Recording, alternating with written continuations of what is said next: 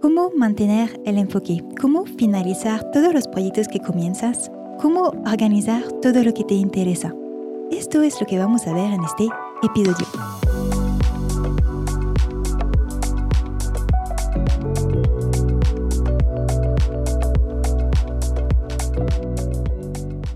Hola, ¿cómo estás? Gracias por estar aquí. Te doy la bienvenida a Multi Apasionadas, el podcast para las que no tenemos solo una, sino varias o muchas pasiones.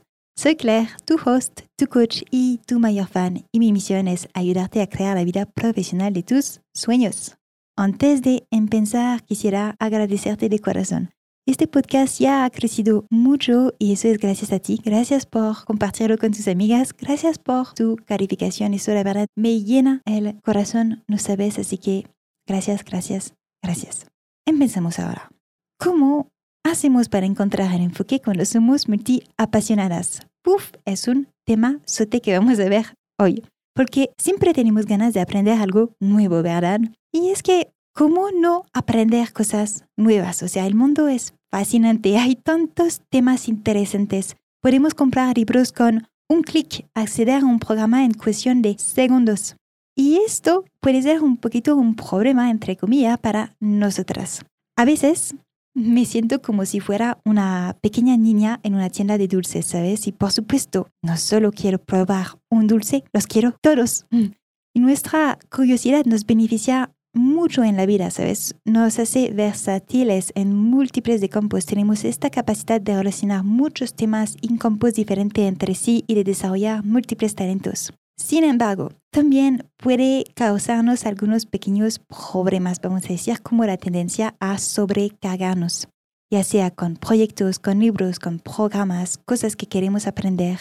Y entonces nos encontramos con tantas cosas en nuestro plato que sentimos esta impresión de no avanzar en nuestros proyectos, de no tener tiempo para nada, de nunca poder presentar un proyecto terminado al mundo, o empezamos a dejar de lado ciertos proyectos por otros y luego sentimos culpa o tristeza porque realmente queríamos hacerlos pero no podemos. Entonces es todo un dilema, a veces puede ser complicado.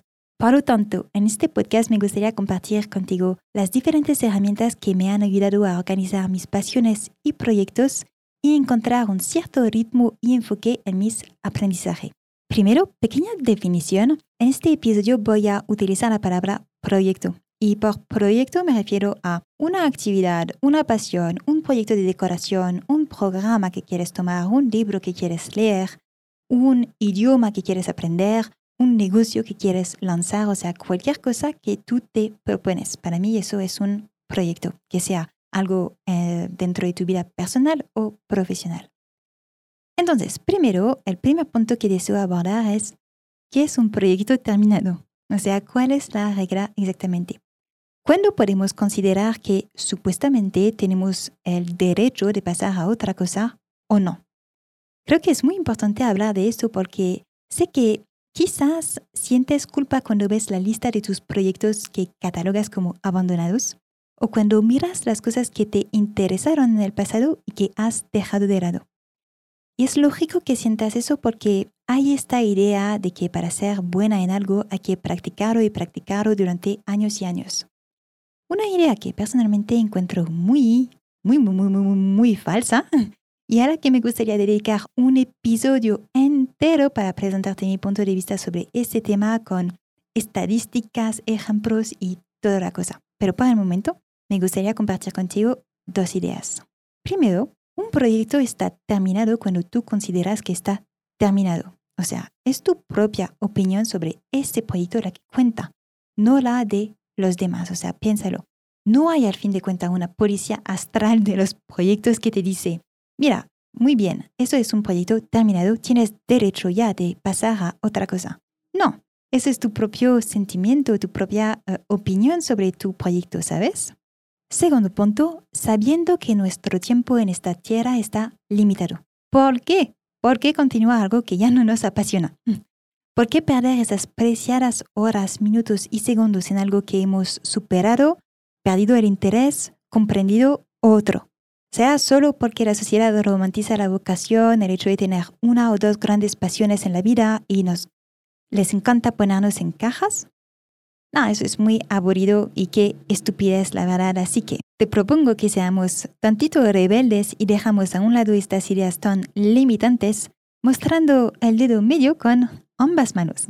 Y vamos a adoptar esta idea. Un proyecto pasión-interés está terminado cuando tú lo decides. Y sabiendo esto, es muy interesante entonces entender lo que un proyecto terminado significa para ti. ¿A partir de qué momento empiezas a perder el interés? ¿Cuántos proyectos puedes invitar a tu vida sin sentirte ni aburrida ni sobrecargada? Y actualmente, de los 30 intereses que están compitiendo por tu tiempo y atención, ¿cuáles son los más importantes para ti ahora?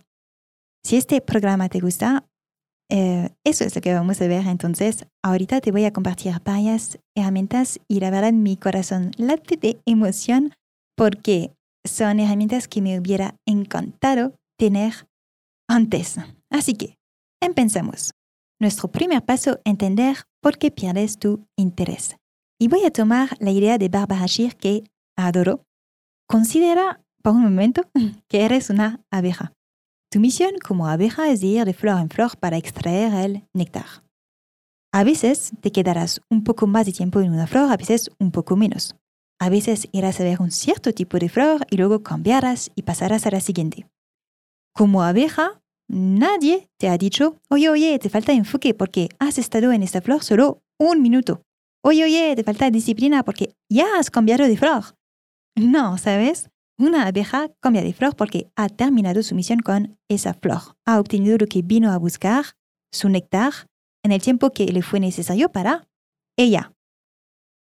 Si una abeja se queda en una flor que ya no tiene néctar, ¿para qué?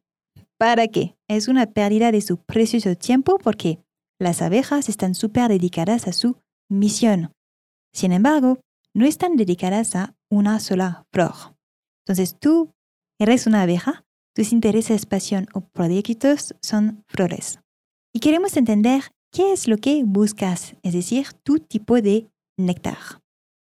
Entonces, el primer paso de esta herramienta es hacer una lista de tus diferentes proyectos, intereses y pasiones pasadas. Incluye todas las cosas que te interesaron en el pasado. Si ahorita estás haciendo otra cosa y no tienes tu diario al lado, no hay problema. Piensa en tres o cuatro intereses que has tenido en el pasado y luego pregúntate, ¿qué fue lo más interesante de esta experiencia? ¿Por qué lo dejaste? Vuelve y reconsidera el momento en que dejaste de estar absorta en el proyecto cuando comenzaste a perder interés o empezaste a tener dudas. Cuando el imán que al principio te atraía comienza a disminuir en poder, tú has cumplido con lo que te propusiste hacer. Tu proyecto está terminado. Tu propósito de estar ahí ya se ha ido, ya lo cumpliste. Y es por eso que pierdes interés, no porque estés, no sé, fallando porque eres incapaz de concentrarte, no, sino porque para ti ya has terminado, has encontrado lo que estabas buscando. Así que sé que no es muy fácil de encontrar eso que estamos buscando cuando perseguimos un interés o una pasión, así que te voy a compartir una lista de ejemplos y luego te compartiré mis respuestas. Aquí están diferentes tipos de néctar, vamos a decir, para las apasionadas. Uno, Adoras el hecho de poder saber muchas cosas. Así siempre estás lista para ayudar a los demás. Dos, Tener revelaciones, descubrimientos. ¡Wow! Tres, cuando te dices a ti misma, wow, no sabía esto, eso te encanta. 4. Cualquier cosa nueva, lugar, sitio, experiencia. 5. Tener un impacto. 6. Ser reconocida. 7. Usar tu inteligencia autológica solo porque se siente bien, te gusta. 8. Usar todos tus sentidos, escuchar, mover, tocar, etc. 9. Utilizar tanto tu lógica como tu intuición, tu empatía. 10. Desafiarte a ti misma y probar tus límites. 11. Ver qué tan rápido puede ser buena. 12. Aprender todos los cómo hacer, tipo cómo hacer sushi, cómo hacer tal cosa o cómo hacer otra cosa. 13. Crear cosas nuevas, inventar. 14. Encontrar soluciones a problemas. 15 te encanta desarrollar visión, como que imaginar posibilidades. 16, la belleza. Hacer las cosas hermosas, tener belleza o notar la belleza donde no es obvia. 17. Construir una experiencia, una reputación. 18. Descubrir cómo funcionan las cosas. 19. Profundizar y descubrir lo que hay debajo de la superficie. 20. Ver la imagen completa, como The Big Picture. 21. Crear conexiones entre diferentes temas que pueden ser muy diferentes. 21. Ayudar a otros con tus conocimientos y talento. Y 22. Aprender haciendo. Tal vez hay varios que resuenan y eso es totalmente normal. Te voy a compartir uh, los míos rápidamente. Bueno, eh, como soy nómada, cualquier cosa nueva, lugar, sitio, experiencia, cultura, me atrae. Luego, la belleza. Hacer las cosas hermosas, estar rodeada de belleza o notar la belleza donde no es obvia. Y luego, un gran para mí es la utilidad y el ayudar. En cuando veo que algo puede ser útil para mí o para los demás, quiero aprender. Generalmente aprendo lo básico para mí. Y al principio estoy más bien en modo como que monstruo de aprendizaje, o sea, leo, leo, leo, leo, leo, luego lo aplico, o sea, abandono el aprendizaje y lo aplico, y luego regreso a ese interés y siento que me falta eh, conocimientos para poder ayudar a los demás. Entonces, piénsalo para ti, eh, piénsalo en los próximos días porque eso requiere un poco de reflexión, ¿no? Y lo que quiero que comprendas con esta herramienta es que no, no cambias de interés o de pasión porque te falta concentración, sino más bien por integridad y honestidad contigo misma porque al final has cumplido tu misión y has obtenido lo que deseabas.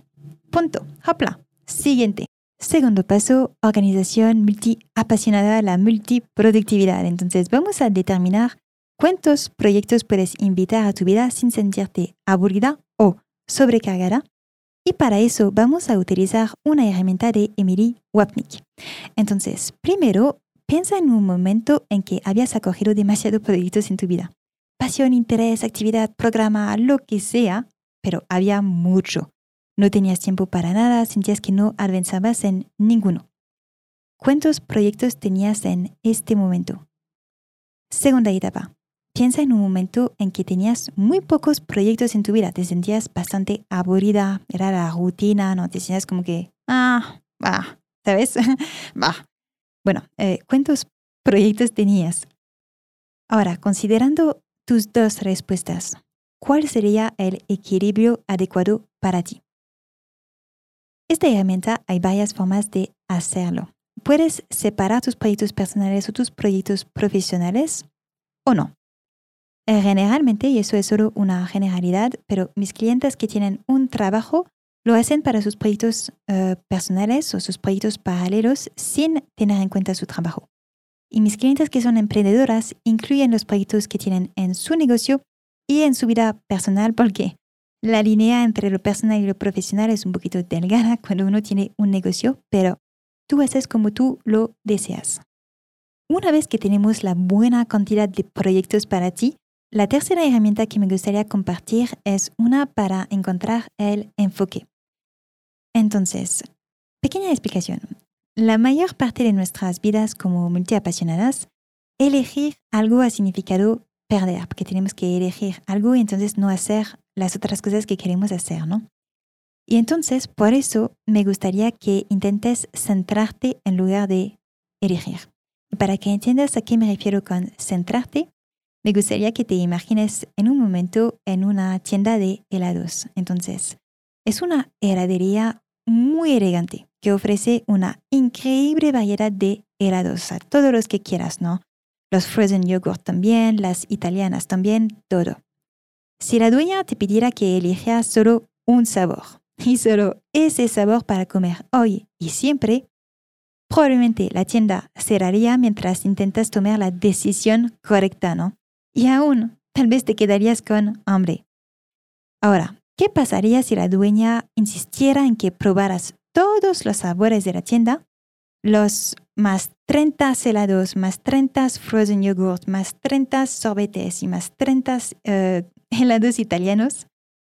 Bueno, eso también te paralizaría, ¿no? Como que no podíamos, ¿no? Tu estómago te estaría diciendo, no, ya no puedo, déjame. Entonces, ¿a dónde voy con eso? Cuando tenemos que elegir solo una cosa, eh, no podemos. Pero si pensamos que necesitamos abarcarlo todo y probar todos los helados, es demasiado y nos sentimos abrumadas y confusas. No podemos tampoco. Entonces, de cualquier manera, tenemos hambre. Ahora, supón que la dueña de la tienda de helado te ofrece otra opción. Te dice, oye, oye, no te preocupes, no tienes que elegir entre una sola cosa y todo. ¿Qué te parece probar mi famoso muestra de cuatro sabores? La idea es siempre, puedes elegir un plato con cuatro sabores para disfrutar durante tu visita, tus vacaciones. Las proporciones, la verdad, no son tan grandes como la de un solo sabor, pero son lo suficientemente grandes para satisfacer tus pequeños antojos. Suena bien, ¿no? Pero igual aún tienes algo de duda porque hay cientos de sabores en la tienda y cómo reducir nuestras opciones a solo cuatro. ¿Cómo saber si estamos eligiendo las mejores? Bueno, pues la dueña ahí llega de nuevo y te dice, oye, no hay problema. La próxima vez que estés en la tienda, puedes probar una diferente muestra de cuatro sabores. Puedes usar los sabores que has elegido y te han gustado durante esta visita, o puedes escoger una combinación completamente nueva, o sea, depende de ti. Y si vuelves una tercera vez, puedes usar lo que has aprendido de las primeras dos muestras para probar otra combinación, diferente o no. Así que el mango podría ser reemplazado por chocolate si quieres. Luego puedes probar si te gusta la combinación del mango chocolate con el cheesecake. O no, o igual y deseas agregar el helado cookie o lo que sea, ¿sabes? Ahora, quizás encuentres el conjunto perfecto de sabores y lo pidas constantemente una y otra vez. Pero siendo multiapasionada, probablemente no te vas a conformar con solo una muestra para satisfacer tus antojos dulces por toda la eternidad. Así que sepas que puedes cambiar o guardar los sabores uh, en cada visita. Lo más importante aquí es que no estarías simplemente parada frente al mostrador tan congelada como el propio helado, ¿sabes? En otras palabras, al centrarte en cuatro, cinco, seis sabores proyectos, dependiendo del nombre de proyectos que puedes invitar a tu vida, que hemos definido antes, puedes tomar entonces una decisión más fácilmente. Centrarte ves que aporta más y no menos. En un mundo lleno de posibilidades, centrarte ofrece variedad, pero también claridad y concentración. Entonces, pequeñas explicaciones con esta herramienta. Puedes elegir el periodo que tú deseas para tu muestra. Personalmente me gusta el periodo de tres meses porque me da suficientemente tiempo como que para terminar algo, para avanzar bien en mis proyectos. Pero puedes elegir dos meses o más cuatro meses. Eh, en tus sabores de helados solo pueden entrar proyectos que te apasionan. Si tienes un proyecto que no aprecias tanto, eso no puede contar como un helado. Si tienes un negocio, normalmente te apasiona, eso espero, puedes incluirlo en tus proyectos. También puedes mezclar helados personales y profesionales. O tal vez tus helados son temas que están relacionados con tu negocio solo. Y eso es posible especialmente si estás comenzando. Probablemente tienes mucho que aprender y de temas muy variados. Ah, yo siempre digo que el emprendimiento para las multiapasionadas es absolutamente genial. Ahora te quiero compartir mis helados para este uh, periodo. Tengo seis. Mi primer grado es coaching, desarrollo personal y terapia. Y eso para mí incluye muchas cosas. Eh, también soy coach, entonces claro que es gran parte de mi vida. Incluye mis sesiones con mi coach, mi psicóloga y los diferentes programas de coaching en los que estoy.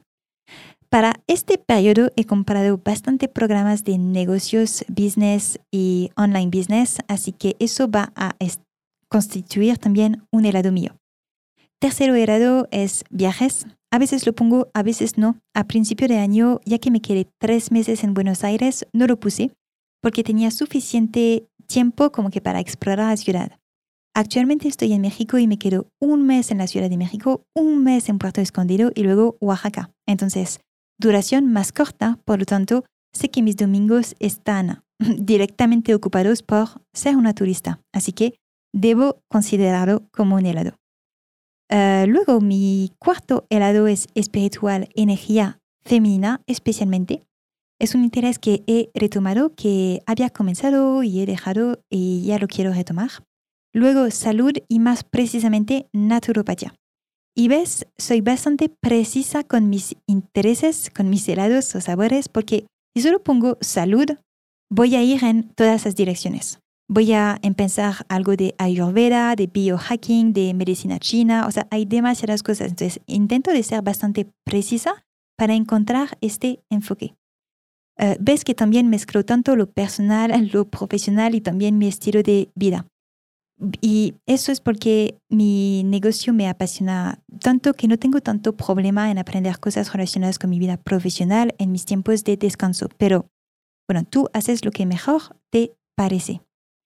En Spotify puedo añadir una caja de preguntas, ¿sabes? Como en la story de Instagram. Y eso me parece genial. Así que he puesto una para que me puedas compartir tus sabores de helados para los próximos meses. Me encantaría conocerlos. Bueno, bueno, eso eran las tres herramientas que quería compartir contigo hoy. Para acabar este podcast, solo te quiero recordar de algo muy importante. Sé que a veces es complicado querer comerse el mundo, sé que a veces otros no te entienden, pero recuerda que eres una mujer de increíble talentos y de varios intereses, una mujer que se niega a ser encasillada en una sola categoría o a seguir un solo camino. Y a medida que avancemos en este viaje juntas, espero que te sientas inspirada y empoderada para abrazar plenamente tus múltiples facetas porque no me queda ninguna duda que el mundo necesita tu singular combinación de talentos. Así que, suena un poco cursi, pero no pasa nada. Esta semana te quiero invitar a seguir tus sueños. Nos vemos la próxima semana. Un abrazo fuerte. 拜。